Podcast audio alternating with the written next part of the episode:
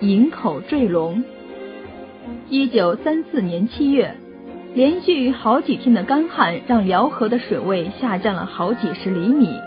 干旱带给辽河边营口县的人们的，还有一条通体灰白、方头方脑、腹部还长着两只爪的龙。这只已经没有了神威。只是在地上奄奄一息的生物，真的是神话中呼风唤雨的巨龙吗？时隔七十年后，老人送来的龙骨究竟是真是假？神秘生物龙的谜团正在继续。众所周知，龙是传说中的生物，和西方文学作品中邪恶的龙的形象不同，中国的龙代表了神圣和福瑞。王福言其形有九似：头似牛，脚似鹿，眼似虾，耳似象，象似蛇，腹似蛇，鳞似鱼，爪似凤，长似虎，是也。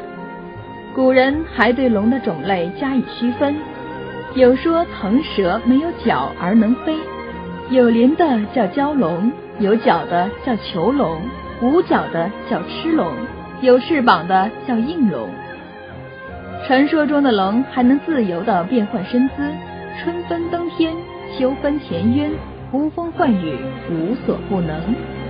西方的龙则更像一条长着鳞片和双翼的能喷火的巨大蜥蜴，眼神邪恶，极为贪财。然而，真正的龙存在吗？还是完全由人们主观臆想出来的一种只存在于图腾文化中的动物呢？接下来的这个故事可能会给你一些启发。一九三四年七月的一天，年仅九岁的肖素琴正在院子里和几个小伙伴玩耍着。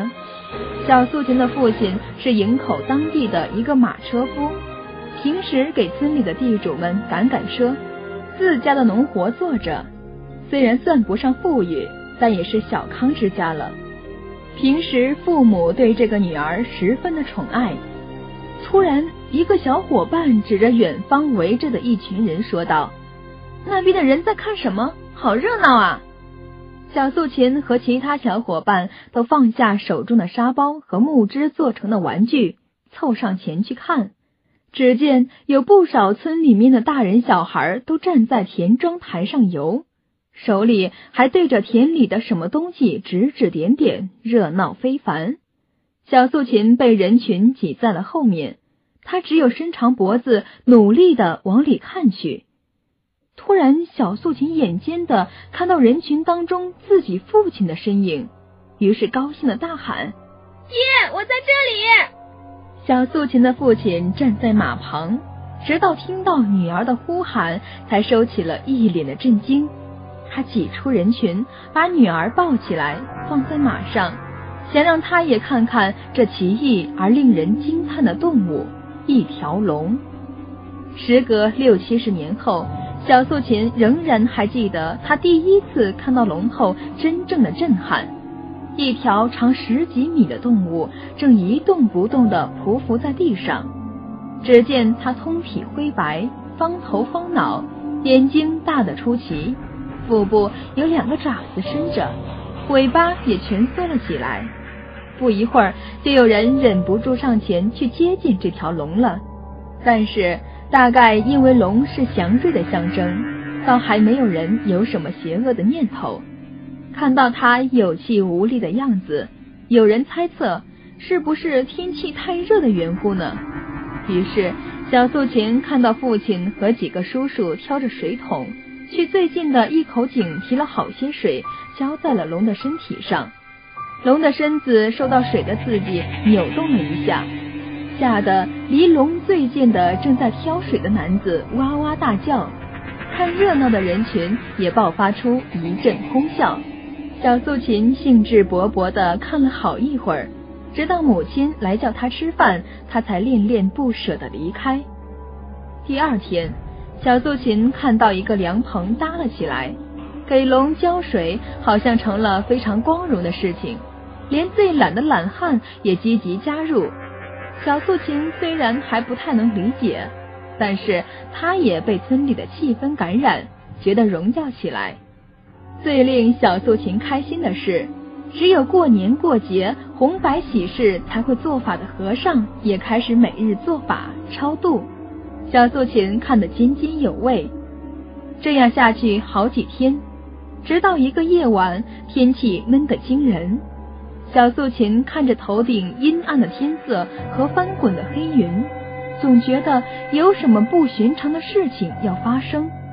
晚上暴雨骤至。把房屋的每一块瓦片都敲得叮当作响。小素琴躺在自己的床上，怎么也睡不着。迷迷糊糊的，她想到了那条奄奄一息的龙，是不是会喜欢这场暴雨呢？暴雨一直持续到了白天。小素琴央求父亲带她去看那条龙。等他们到了田庄的时候，才发现原来躺着的龙的地方。已经积水了，只留下空空的、被风吹垮的棚子。那条龙就这样失踪了。大概是因为龙的出现，给小素琴心中留下了深刻的印象。接下来好多天，小素琴总能在睡梦当中看到一条躺在田庄上灰白的龙。唯一不同的是，当小素琴和父亲在接近这条龙的时候。这头龙的眼睛里透出一道血红，它的喉咙发出呜呜如牛临死前的叫声，大张着嘴朝小素琴扑了上来。小素琴被吓醒了，但是深夜里，他好像听到真的有龙哭的声音传过来。小素琴紧紧的用被子盖住自己的头，想杜绝耳边这诡异的叫声。事实上，听到这个叫声的不止小素琴一个人，很多人都议论纷纷，说听到了沉闷的叫声，还有噼里啪啦的挣扎的响声从芦苇塘那边传过来。雨一直下了二十几天都没有停，也没有人敢冒雨去芦苇塘看个究竟。直到八月八号那天，天空总算是放了晴。据《营口市志》第一卷中记述，一九三四年八月八日午后，辽河北岸东小街一农民在附近苇塘发现一巨型动物白骨，长约十米，头部左右各有一角，长约一米余，脊骨共二十九节。这个动物就是小素琴曾经见过的龙，但是显然它已经不再是活物。而是一具散发着恶臭的尸骸了。营口的暴雨让街道上都积了水，甚至有房屋因此而倒塌。看管苇塘的一个工人顺着怪味找寻，在距离海口十公里处发现了这具已死的身躯庞大的动物。消息一经传出，惹得当地的百姓也纷纷前去围观。当时的政府接到消息。派了西海关附近的一家防疫医院的人员前来处理现场。防疫人员给早已生蛆的尸体喷射了消毒水之后，就把龙骨抬走处理，并由当时政府决定用四个船锚系上绳子，将骸骨围上一圈，运至西海关码头附近的空地陈列数日，供大家参观。如今流传下来的关于营口龙狮的照片。也多是在那个时候拍摄的，但那个生物究竟是不是龙呢？据一九三四年八月十二号《圣经时报》记载，该龙体气参天，头部左右各生三只甲，脊骨宽三寸余，附于脊骨两侧为肋骨，每根五六寸长，尾部为立板形白骨尾。